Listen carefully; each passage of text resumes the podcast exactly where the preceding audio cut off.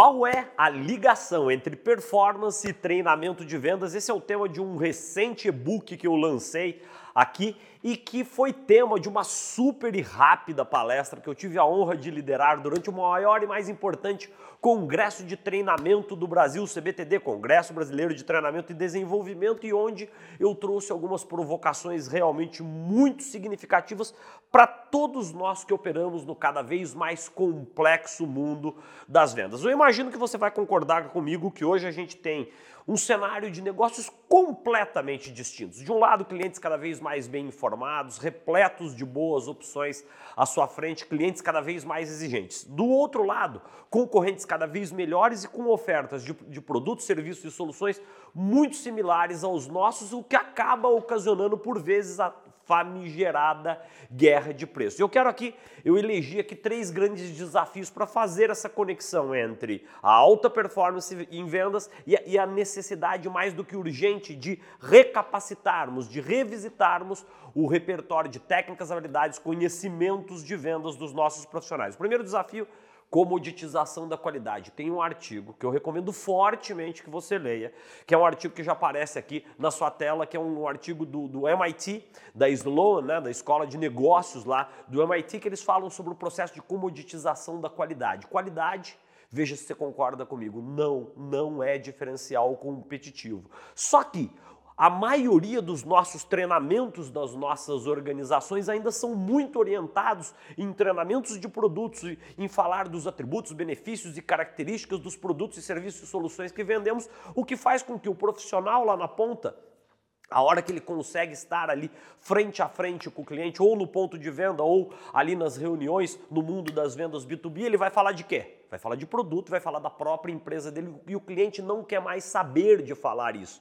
Ele quer ter um dado muito legal lá do LinkedIn que mostra que 67% dos clientes querem ser desafiados. Outro relatório super legal de você baixar, o, o cenário de vendas Brasil 2021. Anota isso: 67% dos clientes querem ser desafiados e somente 12% deles têm sido efetivamente desafiados, ou seja, os clientes não aturam mais essa conversa que é orientada às próprias empresas, aos produtos e serviços dos fornecedores com os quais eles têm interagido diária e cotidianamente. Primeiro desafio comoditização da qualidade. E o questionamento, será que os nossos treinamentos não estão excessivamente orientados a produto em falar da gente, produtos, serviços e falar da gente? Segundo desafio, o descompasso. O descompasso, o descasamento entre os processos de vendas das nossas empresas, etapa, né? Etapa 1, etapa 2, etapa 3, etapa 4, com os processos de compras dos nossos clientes. Quero te trazer um desafio importante aqui. Você comprou alguma coisa aí no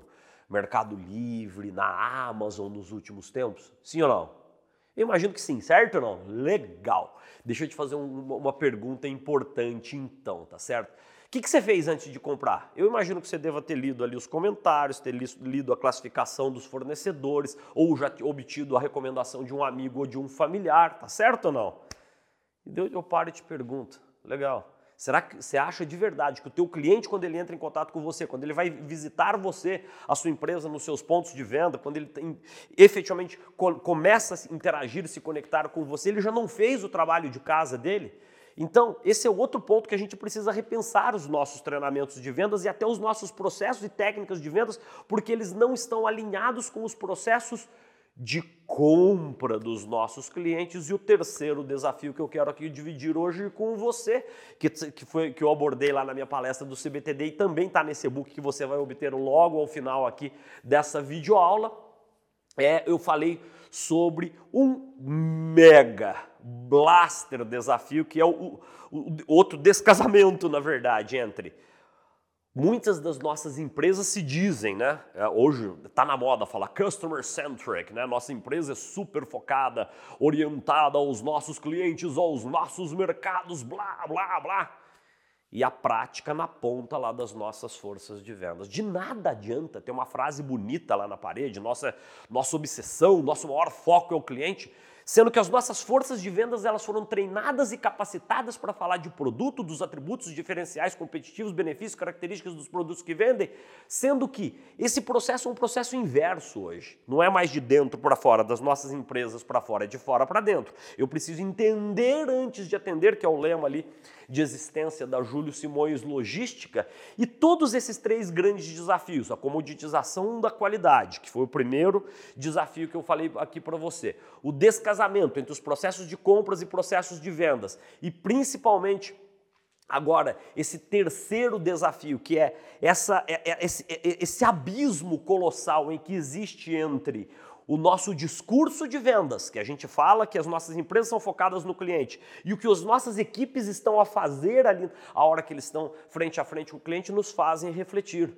Será de verdade que os nossos treinamentos de vendas, que as nossas estratégias de capacitação, treinamento, desenvolvimento das nossas forças de vendas estão levando, estão levando em conta essa, essas novas características de um mercado cada vez mais complexo, desafiador, mas como eu sempre digo aqui na Paixão por Vendas, um mercado que é recheado de boas oportunidades para quem sabe se conectar com o cliente. Então, existe sim uma ligação umbilical entre todos esses grandes desafios, que é a ligação entre alta performance e vendas e treinamento de vendas. Por quê? o maior e mais importante diferencial competitivo das nossas empresas passa a ser o quê? Nunca deixou de ser, mas agora é ainda mais forte em virtude da alta qualidade dos produtos, serviços e soluções que o cliente tem à sua disposição. Qual que é esse diferencial competitivo?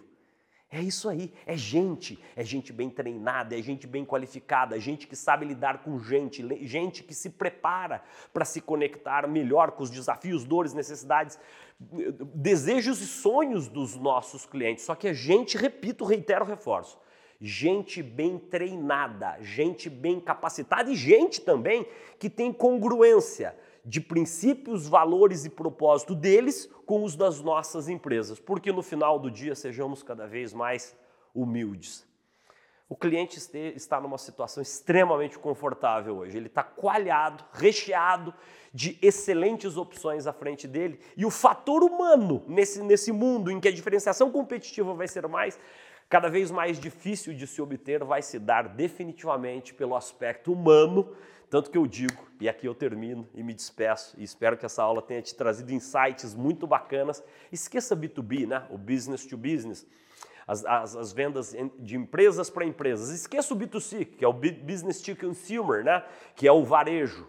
Hoje, o que vale de verdade, o que leva as nossas empresas a tão sonhada e cada vez mais complexa diferenciação competitiva é a humanização, o age to age, o human to human. E esse human to human só se dá quando a gente tem forças de vendas verdadeiramente qualificadas, capacitadas, instruídas e empoderadas para realmente oferecer experiências memoráveis a cada um dos seus clientes. Como sempre eu faço, espero que essa aula tenha sido incrível para você. Deixa seu comentário aqui logo abaixo. Se você, aliás, eu, é bem possível que essa aula vai estar disponível aqui no nosso canal da Paixão por Vendas. Já aproveita, se inscreve, gostou da aula, compartilha isso com alguém baixa também, tá o link logo abaixo aqui.